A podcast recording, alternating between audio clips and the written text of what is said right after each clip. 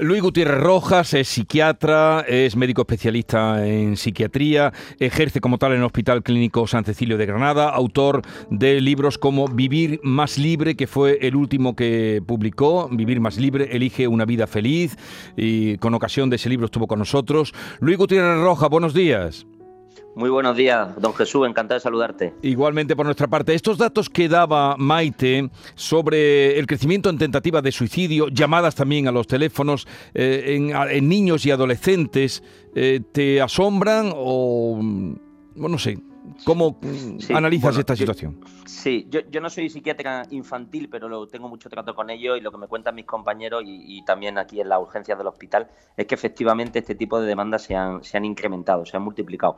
Yo soy una persona, como bien sabéis, profundamente optimista y como señalaba la compañera, porque ahora son datos preocupantes. Entonces tendremos que intentar ver cómo podemos ver esto desde otra perspectiva. el primer mensaje que tendría que dar es que no podemos minimizar ninguno de estos hechos, pero la realidad es que muchos de estos gestos son más bien gestos autolíticos, es decir, más que un intento de suicidio de alta letalidad, es decir, que, lleve a, que una persona pueda llegar a fallecer, más bien son gestos en los cuales el adolescente hace algo contra sí mismo, muy normalmente tomar pastillas o darse cortes, cortes en el brazo, que es muy habitual, como para manifestar una situación de angustia, de impulsividad, de agresividad, que tiene que ver con sus circunstancias externas.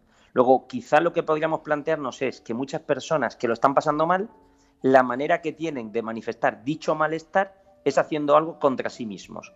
Luego veamos cómo somos capaces, y aquí ya vamos a hablar un poco de soluciones, de que manifiestes ese malestar de una forma mucho más sana.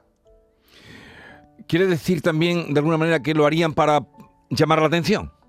Bueno, la palabra llamar la atención suena mal, ¿no? Porque parece que estamos minimizando el, hecho, ¿no? Eh, no, llamar la atención o, pedir ayuda o... Mm. Efectivamente, yo creo que eso es más correcto, es decir, es una manera de pedir ayuda.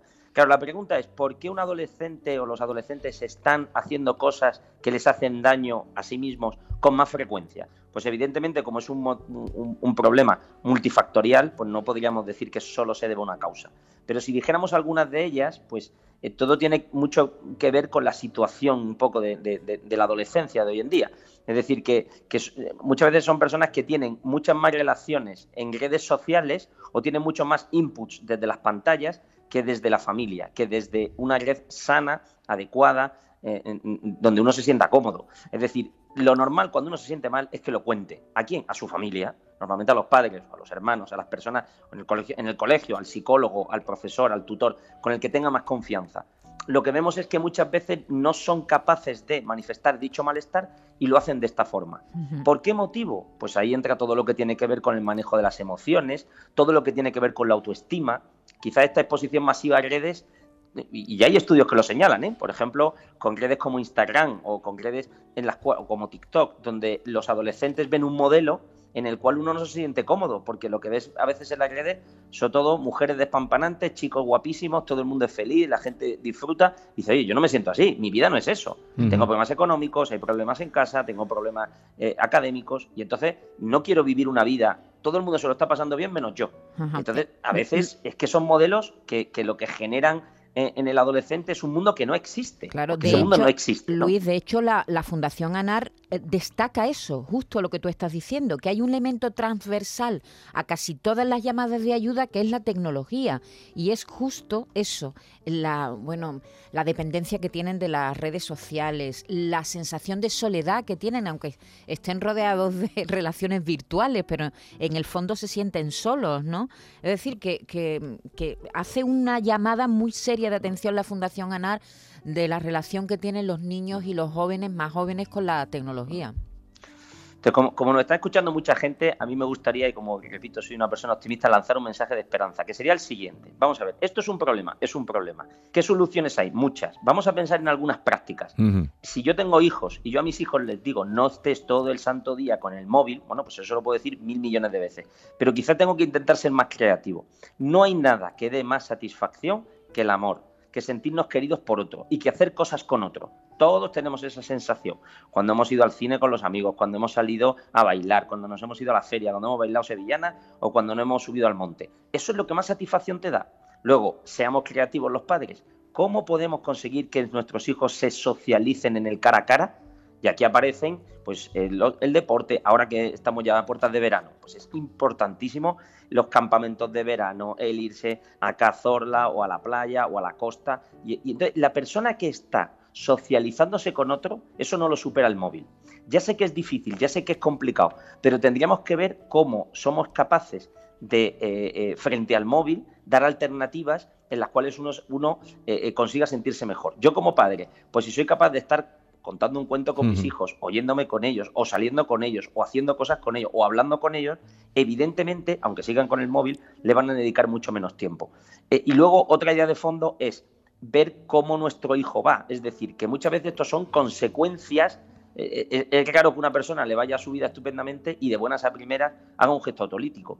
Luego vamos a analizar cómo está de autoestima, cómo está de relaciones con los demás, cómo se siente en el colegio, cómo es su rendimiento académico. Y ahí ya van a empezar a salir muchas cosas en las cuales yo como padre puedo intentar ayudarle a que exprese su malestar de otra forma. Pero lo que pasa es que en eso, eh, Javier, lo has apuntado, no es fácil. Eh, Luis, perdón, te he dicho Javier, Luis, querido Luis, eh, hay que empujar un poco, ¿no? Al niño que, se queda en el rincón, en el mm. patio, al niño que quiere que se queda ante la pantalla, que hay que empujarle a veces, ¿no? Sí, hay que empujar, hay que empujar. Yo creo que también, de alguna forma, sin caer en lo, en lo coercitivo, ¿no? Pero yo creo que también, eh, eh, como padres, tenemos la responsabilidad de ver cuántas horas está el niño con el móvil, qué contenidos eh, accede al móvil y hay una serie de herramientas también de control. Y repito, no solo quedarnos en eso, pero es que eso también es importante, porque evidentemente el móvil es muy cómodo, porque el niño está allí, vete tú sabes lo que está haciendo, pero tenemos que implicarnos. Y luego, repito, ser creativos. Fijaros, es un problema que atañe a muchas familias, no solo a una. Oye, eh, las familias entre sí, cuando se apoyan entre sí, consiguen muchas más cosas.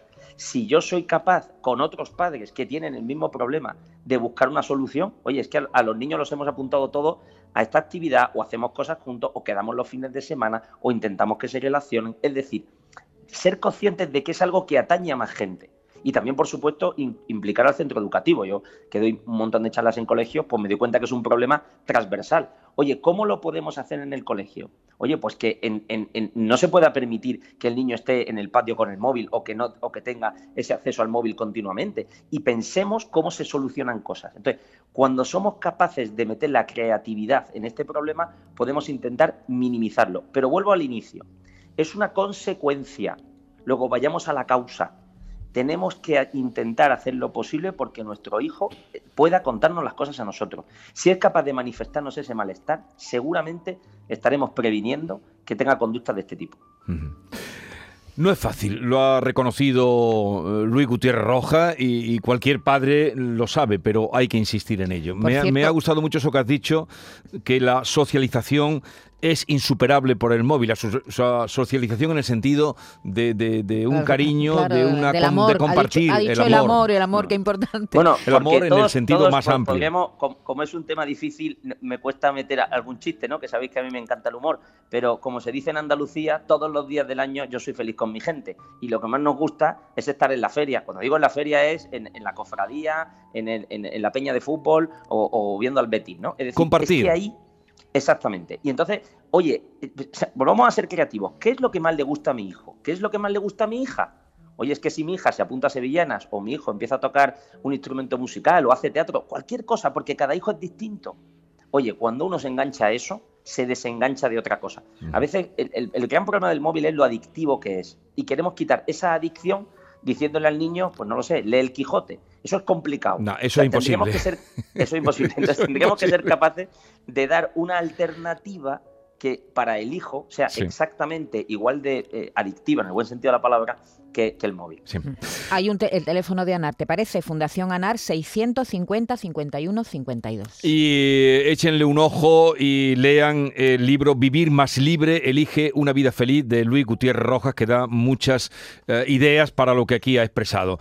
Luis Gutiérrez Rojas, un abrazo como siempre, que tengas una buena semana. Muchísimas gracias Jesús, un fuertísimo abrazo y nos vemos la próxima. Adiós, adiós.